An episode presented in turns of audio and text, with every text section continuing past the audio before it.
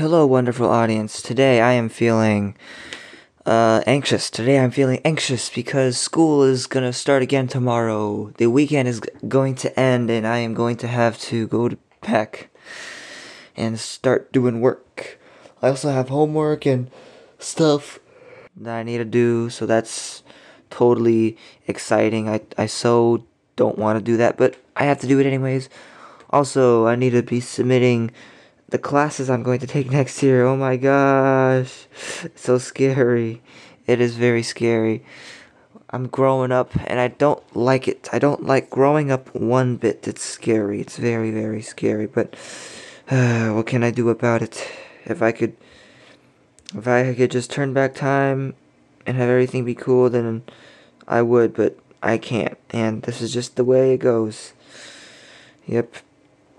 That's that's the status right now. Just I'm I'm anxious. I'm anxious.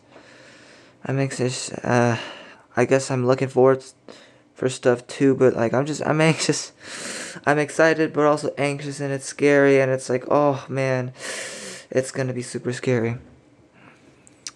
Um, I hope you guys are doing well. I wonder uh, what's going on for you guys, whoever may be listening. Uh, I made these really adorable cat rings with like sticky notes, like these origami little things. They're pretty cool. They're cute. You can draw faces on them, and they're like little rings, and you can give them to people, and, and it's like adorable. It's the cutest thing ever. Yeah. Um, that's about it for today's uh, little entry. That's that's it. Yeah. I'll catch you guys on the flip side.